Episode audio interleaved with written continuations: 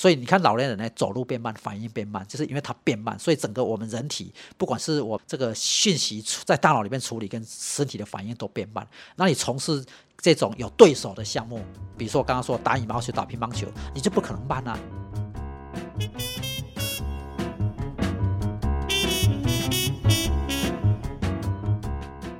新闻光笔帮您画重点。Hello，大家好，我是 Nancy，持续要来带您关心哦。运动不只能健身，而且呢，能够提升大脑的认知发展能力。那么我们要继续来跟台湾师范大学运动与脑科学研究团队的负责人，暨国家奥雅运运动员心理咨询师洪聪明老师来聊聊呢。哇哦，为什么运动有助记忆力？运动呢有助大脑的执行力，而且它具有可塑性哦，不分年纪的大小哦，就算是年纪大了，都能够透过运动来做改善。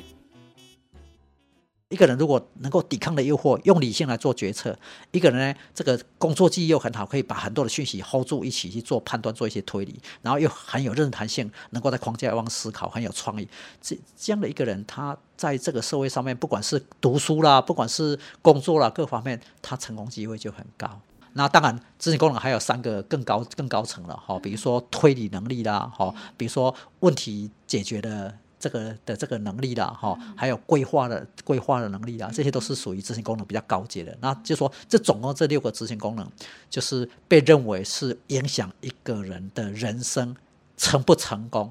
一个人能不能过得比较快乐、比较健康，是关键要素。所以为什么我们要特别去去去谈执行功能的道理在这里？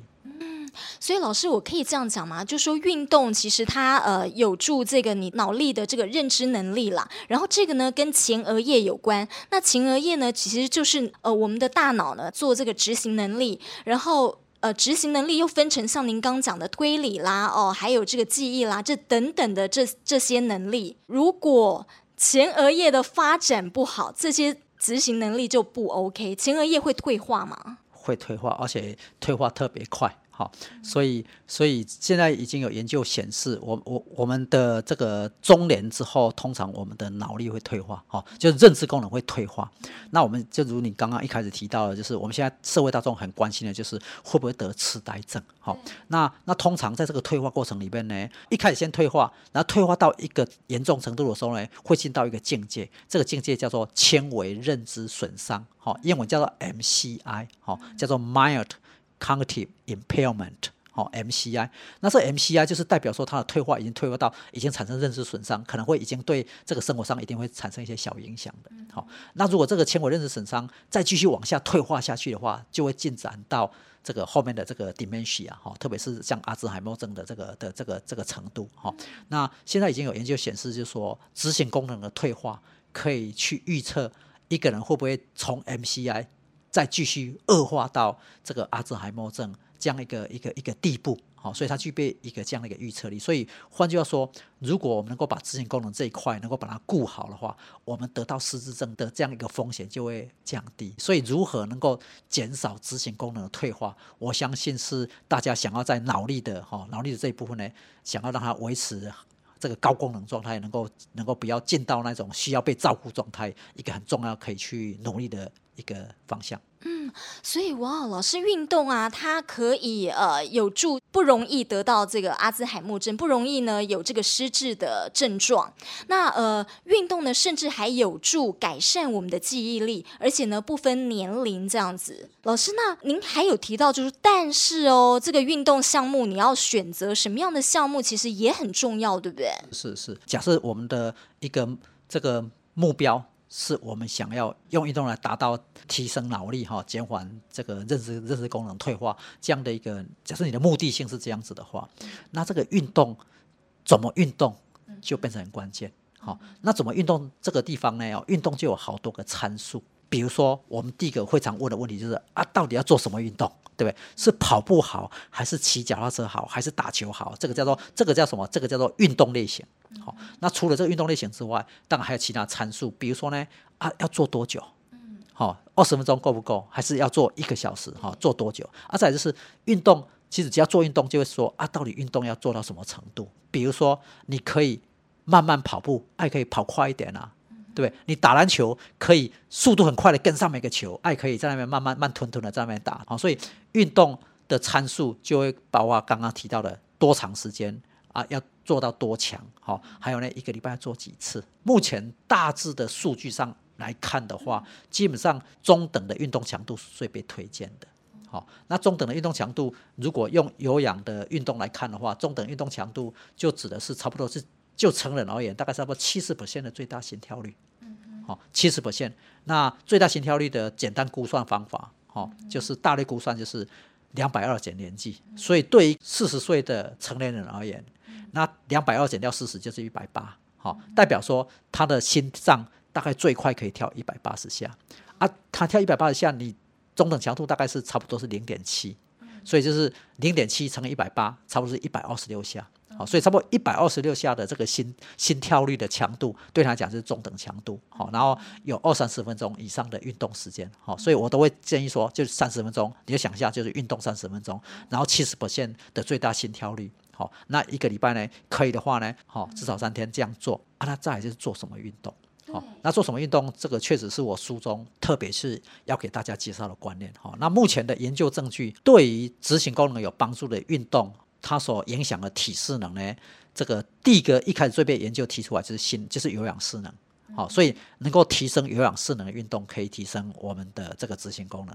好，那有氧适能哪些运动是有是可以有氧适能？各位就记住，只要这个运动呢是比较反复性的。然后呢，它可以持续一段时间啊。然后你的你的运动强度可以到达刚刚讲的，好，这个零点七，好，就是你最大心跳率零点零点七的这样的运动，都是有氧运动。所以呢，举凡快走、慢跑、游泳、骑脚踏车、有氧舞蹈，好，这些都是被归类为叫做有氧运动。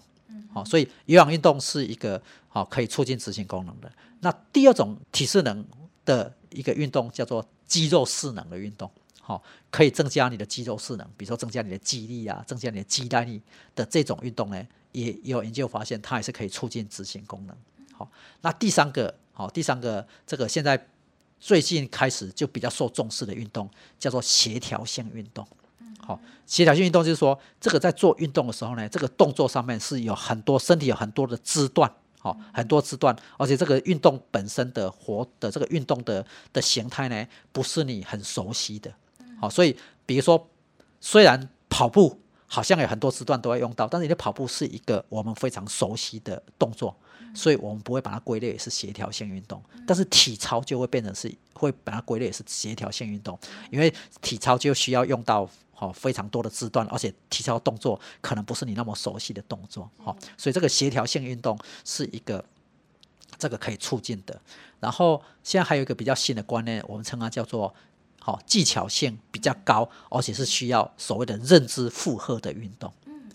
那这个认知负荷的运动，技巧性比较高的运动，就比如说，好像打乒乓球。这种运动，那这种运动为什么是特别的，可以值得去去参考的地方，就是因为这种运动呢，你在打的时候，你身体有很多的协调；在运动的时候呢，你必须要看着对手，因为对手送来的球呢，这个是来是会送到各种不同的地方。那做这个不同地方的时候，你就必须要去去看它，去做判断，然后你脚必须要移动。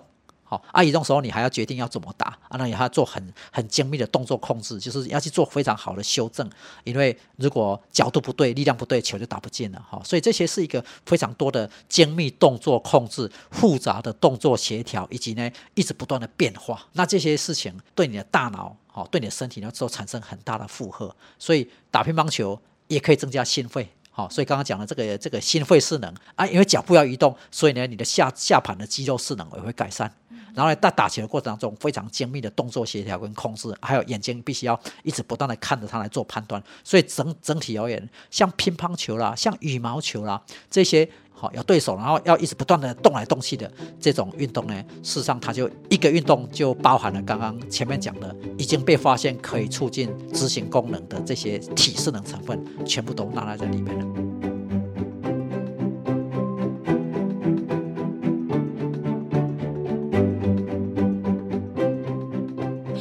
以像这种呢，它是呃开放式运动，然后封闭式运动就是像您讲啊，比方说我自己在呃健走或是跑步，单独一个人的这样子。那您比较推荐的是呃有人跟你竞技的这种开放式的运动，对不对？对，就是就是说开放式运动就是你基本上有对手。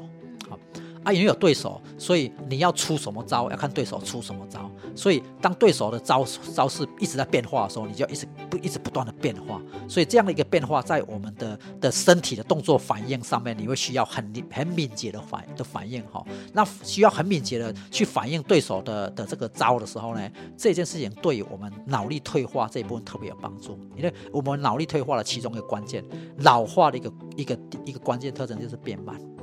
好，就所以你看老年人呢，走路变慢，反应变慢，就是因为他变慢，所以整个我们人体，不管是我们这个这个讯息在大脑里面处理，跟身体的反应都变慢。那你从事这种有对手的项目，比如说我刚刚说打羽毛球、打乒乓球，你就不可能慢啊，因为球过来你不打就就死球了，对不对？所以你为了要能够不死球，你必须要在那个非常短的时间里面，马上就要快速的去移动身体，去做出反应。这样子刚好可以去对抗那个身体想要变慢，好，这个老化想要变慢的这样一个一个一个方向，所以做这些运动的人，他的整个身体的的速度会变慢。老师，我很好奇你，那你是不是天天都在运动啊？呃，运动当然我就是啊。基本上我每天都都会有一万步以上的一个目标。那那我这一万步呢，我就会有各种不同的组合哈。比如说我会有很多的走路啊，我我有很多的跳跃啊，我喜欢打网球、打乒乓球啊，然后跑步哈。所以我就是就是就是这是一种非常交叉式的去去做各种的这个运动。那那这样做下来呢的的好处就是。刚刚提到，就是你要让你的脑力变好，你的心肺势能要好，你的肌肉势能要好，你的协调势能要好，然后你要做一些各种变化应变，所以这些这些条件你都一起都考虑到的话，当然你的这个身体跟脑力就退化就会比较慢一点。所以这个是我想给各位听众呢，如果说你想要你想要让自己的这个脑力跟身体都维持比较年轻，比较不会退化的话呢，你就可以做。所谓的交叉，哦交叉训练。所以当人家在跟我问说，到底要做什么运动比较好？我相信，我我我给他的回答都说，你就像在问说要吃什么菜比较好一样，就是我们菜呢，哈，要各种菜都要吃，好，就是不用说单独只有吃一种菜，因为不管那个菜多营养，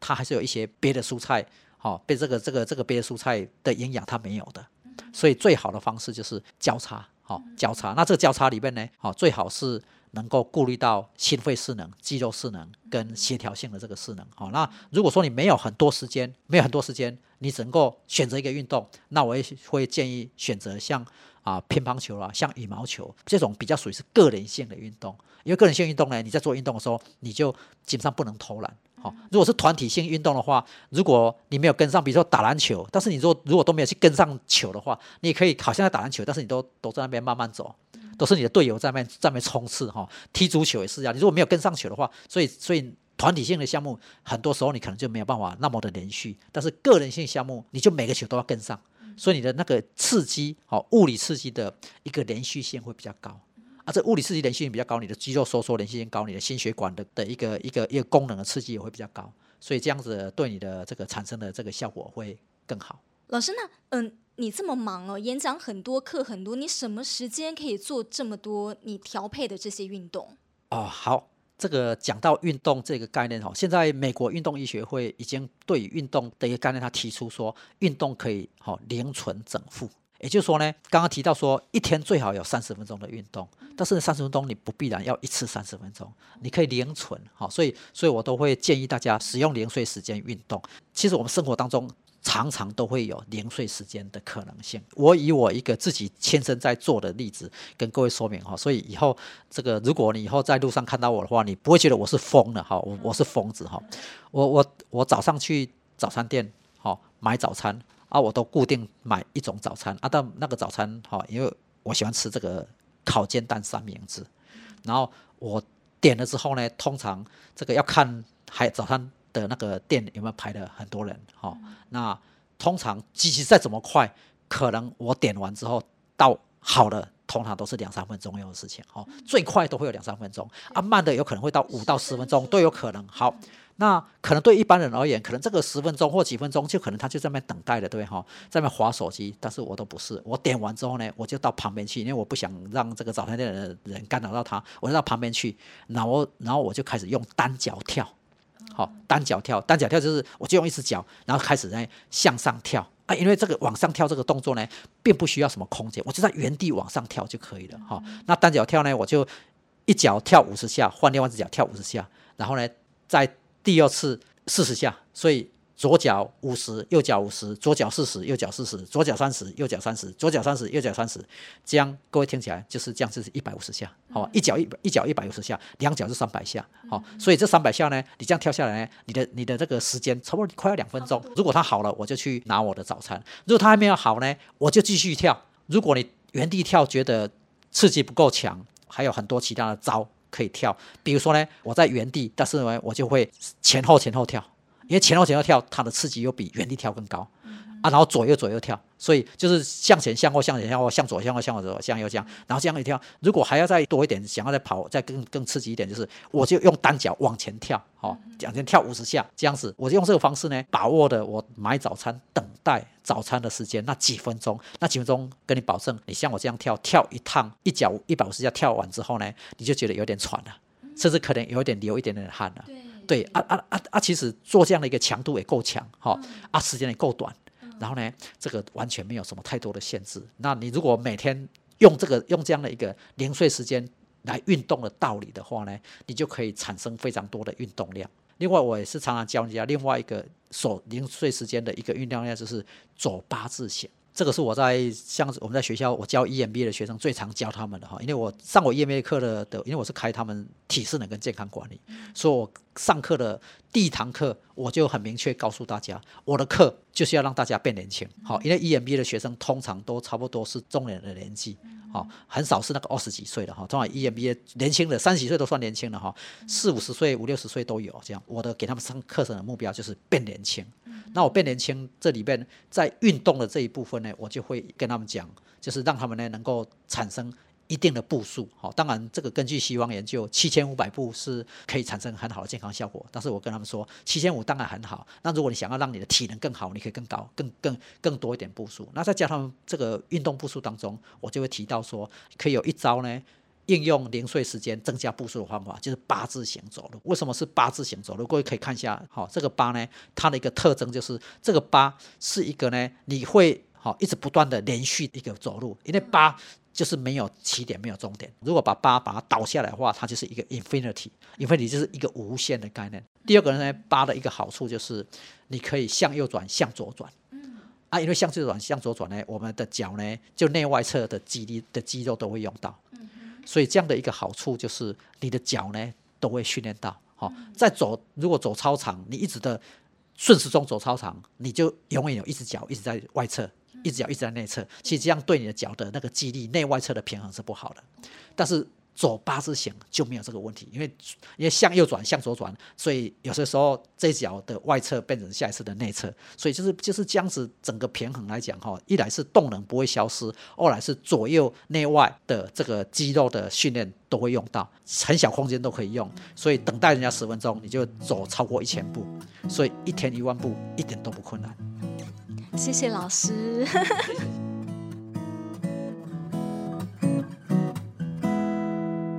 好，每次跟老师啊、访问啊，看到老师，我都觉得哇，老师你没有变呢，甚至更年轻了。那么事实上呢，老师啊、除了在台师大的教学之外哦，也在各地去做演讲。那么分享呢，为什么运动有助记忆力？运动呢有助改善我们的学业成绩，还有工作的这个发展呢、哦？那么老师总是把这些知识能够深入浅出的。呃，说给大家听，说的让大家能够听得懂。那么他有一个非常棒的比喻是呢，他说有好的记忆能力，就像是大脑里住着一个精明的资讯管理人员，能够帮助我们呃把这个不断涌入的讯息编码、排序、整合，精确的删减不必要的杂讯，然后将需要的资料有条不紊的分类归档，让我们能够将资讯快速的组织、连接。分析，然后运用哦，那么这些呢都能够作为呃逻辑推理或者呢解决问题这些能力重要的基础。好，新闻荧光笔呢持续带您就这个各个的话题新闻哦，以及热门的议题，我们专访专家或者学者呢来为我们解析，以及来跟我们做进一步的探讨。新闻荧光笔提供您观点思考，下次见。